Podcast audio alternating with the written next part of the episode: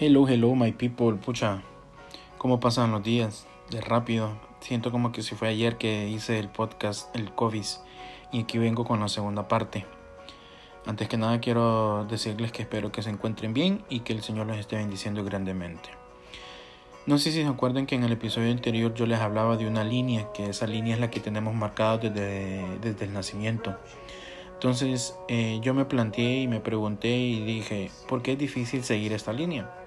Porque créanme que es bonito que en los primeros meses tengamos a alguien encima y que nos esté diciendo qué hacer, cómo comportarnos. Entonces créanme que es muy difícil cuando esta persona nos suelta, como aquel padre que suelta a su hijo cuando le está enseñando a andar en bicicleta. Créanme que no es fácil mantenerse en esta línea. Pero lo bonito de esto es que de ahí es que nosotros aprendemos. Yo me he salido muchas veces de mi camino o de la línea, tómenlo como ustedes quieran. Pero es más bonito cuando uno mismo, sin ayuda de nadie, retomamos a, este, esta línea. ¿Y cómo podemos, cómo podemos tomar esto? Eh, se los dejo con la frase de una de mis trilogías favoritas, la de Batman de Christopher Nolan, que es aquella frase en la que el padre de Bruce le dice, ¿por qué caemos, Bruce? Es para aprender a levantarnos. Así es, amigos. Como les dije, nosotros eventualmente vamos a caer, pero está en nosotros en levantarnos y seguir luchando por lograr aquello que nosotros tenemos pensado, ya sea un trabajo, ya sea bajar de peso, ya sea tener una mejor relación entre amigos, noviazgo o lo que ustedes tengan pensado lograr. Es un gran avance y no importa qué tanto avancemos, como les dije también en el episodio anterior, no importa qué tanto es el avance, lo importante es avanzar, caminar hacia enfrente y nunca hacia atrás. Em, se los digo yo, ¿verdad? Que no me consideraba una persona estable emocionalmente. Eh, no tenía una buena relación con mi familia, ya sea como hermano y como hijo. Entonces empecé cambiando yo mismo, mi forma de ser, mi forma de pensar. Y desde ahí yo he ido viendo cambios eh, entre padre e hijo. De ahí me di cuenta que tenía que mejorar la relación entre, mi, entre mis hermanos y yo y de ahí lo mejoré y de ahí con mis amigos, lo cual eh, fui cambiando y sucesivamente iba cambiando tanto como la disciplina, me fui siendo más responsable, trabajador y más servicial.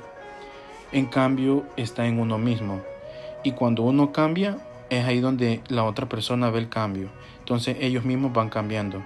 Entonces ahí está el, el, el, clic, ¿verdad? que uno tiene que cambiar para que el otro cambie. No podemos forzar al otro a cambiar sin nosotros haber cambiado. Entonces, eh, como les digo yo, el mismo deseo de crecer con uno mismo, ese mismo deseo lo va a tener esa persona que vos deseas que comparta tu crecimiento. Y es ahí donde yo conocí personas geniales, esas personas que tenían el mismo deseo de crecer personalmente y espiritual, emocional, como ustedes lo quieran ver también. Y eh, es ahí que esas mismas personas también me llevaron a conocer más al Señor. También eh, conocí a, a, personas excepcionales, personas extraordinarias. Eh, estas personas yo sé que me van a estar escuchando, así que los considero como, como de mi misma camada, porque no somos perfectos. Y yo sé que no soy perfecto y no voy a llegar a serlo, porque hay muchas cosas que debo de seguir mejorando. Hay mucho camino por recorrer, mucho por mejorar, y aunque cada vez este camino se vuelve más difícil, es mucho más gratificante cuando vamos logrando y vamos cruzando esa prueba de fuego que nosotros mismos nos hemos, nos hemos ido buscando cuando nos, nos, nos desviamos de, del camino o de la línea. Lo importante es seguir luchando hasta alcanzar este punto, ese punto final, en donde está nuestra meta. Todo es posible cuando nosotros nos los planteamos y se lo dejamos a la mano de Dios. Recordar nunca apartar a Dios de nuestra vida. Entonces eso les dejo. Los animo nuevamente a que tomen conciencia de sus actos, de su vida y que si ese es el camino correcto donde ustedes van eh, avanzando.